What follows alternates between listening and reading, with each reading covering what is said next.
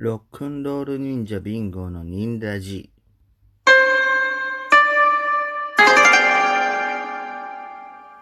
はい、こんばんは。ロックンロール忍者というバンドでドラムをやってます。ビンゴです。よろしくお願いします。はい、これはですね、えー、ロックンロール忍者の近況だったり、えー、僕の近況だったり、えー、まあいろんなことに答えていけたらなと思ってやってます。えー、まあ年内、これが最後かな。うん。どうでしたか？皆さん一年。あーまあ、ロックンロール忍者としてはですね、えー、まあ、いろいろありつつ、多分活動的にできた年だったんじゃないかなと。あのーまあ、グッズも作ったり、えー、まあ、いろいろ、あの PV だの、音源だの、撮ったり、えー、まあ、ライブも、えーできたりして、すごく最高な、えー一年になったなと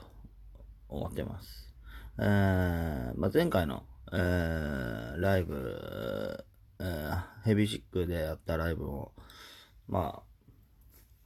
いろいろありながらも、えーすごい楽しくできたし、うん、なんか、まあ、終わった後にこういろいろと他のバンドの方とかとお話ししたりできたんですけど、まあその中でこう僕の思ってるこうものとすごい近しいことを感じてる人とも出会えて話が盛り上がったりして最高に楽しかったなと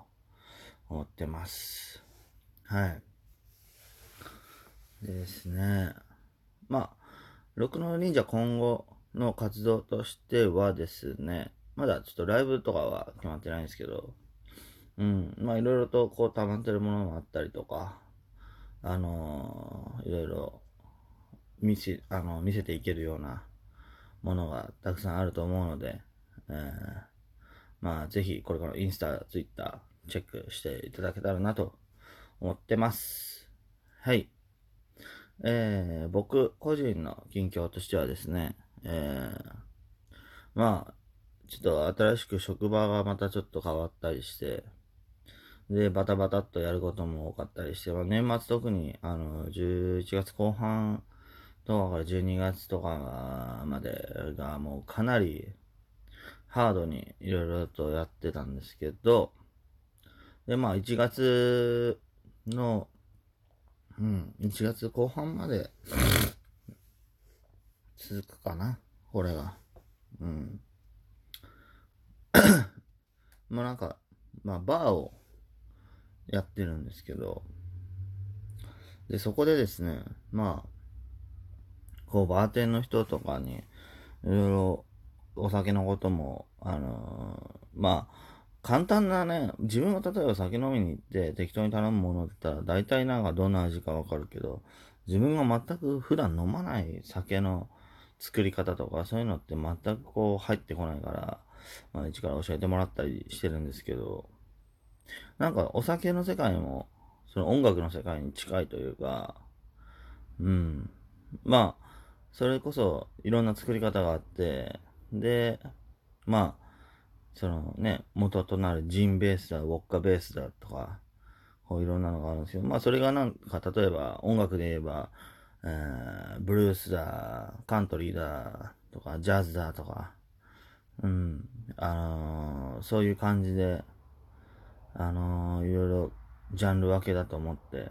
で、一人一人その作り方が違ったりして、で、うん、なんかすごい新しい創作のカクテルもあったりして、その創作のカクテルとかは、まあ、例えば J-POP だったり、こういろんな、あのー最新の、あのーもう E- EDM もあれかな、ヒップホップとか、そういうものだったりして、うん。すごく、なんかいろいろと、そうやって置き換えながら勉強してると楽しいなっていうのはありますね。うん。で、マティーニっていうカクテルがあって、それが、まあかなり度数が高くて、で、まあでも飲まれるあの、好きな方は好きで、よくバーとかで、ね、マティーニって言うと、まあなんか、お酒を分かってる、そのバーテンダーのオリジナルの、一番バーテンダーの色が出るらしいんですよ。うん。で、まあそれがなんか、まあブルースのセッションみたいなことなのかなと思いながら、はい。こう、一番自分の味が出るというか、逆にこう、ブルースのセッションとか、そういうのがこうね、え、できないってなるとちょっと、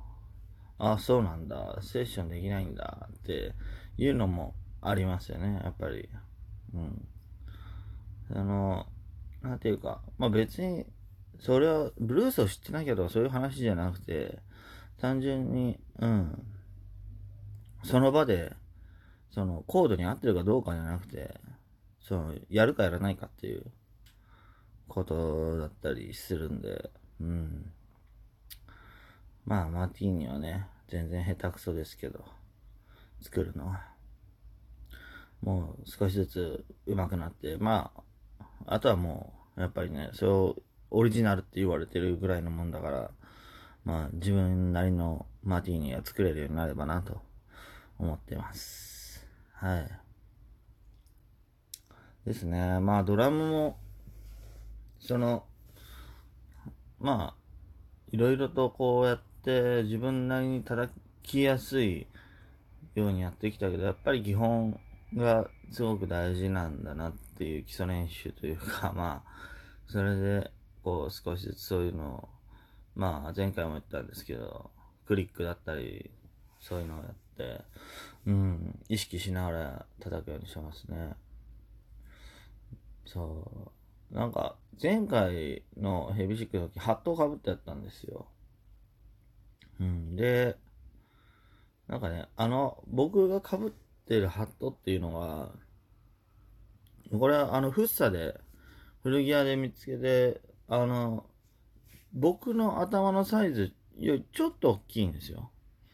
ちょっと大きいけど、それがさ、なんかこう、別に落ちるっていうあれじゃなくて、本当にちょっと大きいなって感じるぐらいのあれなんですよね。で、まあ、僕マスクして、そのハットかぶってやると、ちょうどいいんですよ。っていうのに、この間気づいて。しかも、ハットだと、なんか、こう、まあ、普段こう意識してなかったこともないけど、そんなに意識してなかったバランスだったり、なんかね、うん、叩いててもなんかすごく、あ、ライブの時ハットいいかもなってちょっと思いましたね。ただね、あの、キャップもね、忍者って書いてある、忍者キャップも、あれもめっちゃ苦労して、あの、探してたんで、なんかちょうどいいのねえかなーつって、その、ロックンロール忍者のドラムやるってなって、もう見た目からやろうと思って、そしたら上野の、あのー、なんか、外国人向けのいかがわしいお店で あの、ちょうど見つけて、お、これや、と思って。で、さらにその忍者っていうところが、あの、まあ、その黒のまんまだったんで、これ塗ろうと思って、で、シルバーのペンを秋葉原まで買いに行って、そう、それで自分で塗ったキャップなんで、なんかちょっと、あれはあれで思い入れがあったりするんですよね。ただね、なんか、ハット一生で、普段キャップでとかって、ハット幅あるか荷物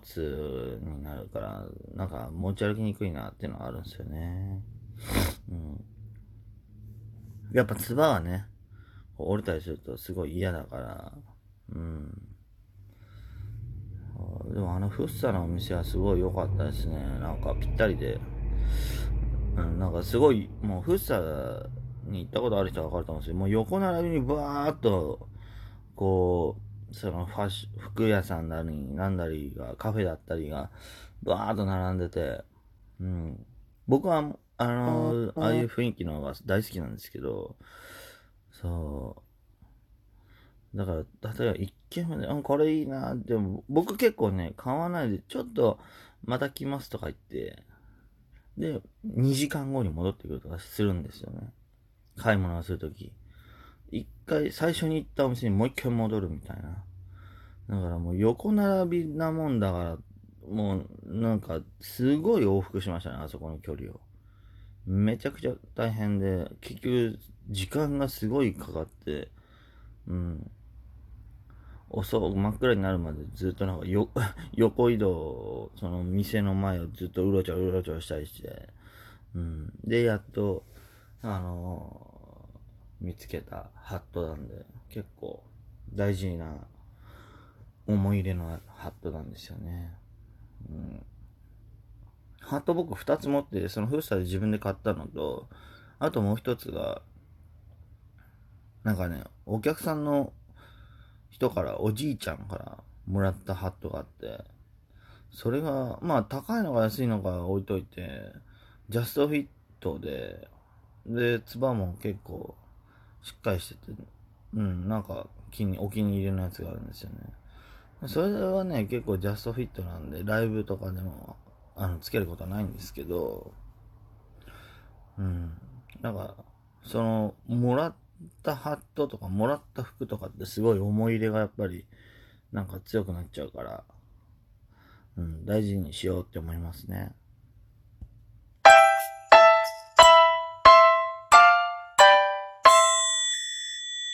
はい。えー、どうだったでしょうか？えー、1年ありがとうございました。忍耐始まったのも今年ですね。えー、来年も続けていこうと思うので、ぜひ聴いてください。えー、では、また来年良い年越しを。ニンニン。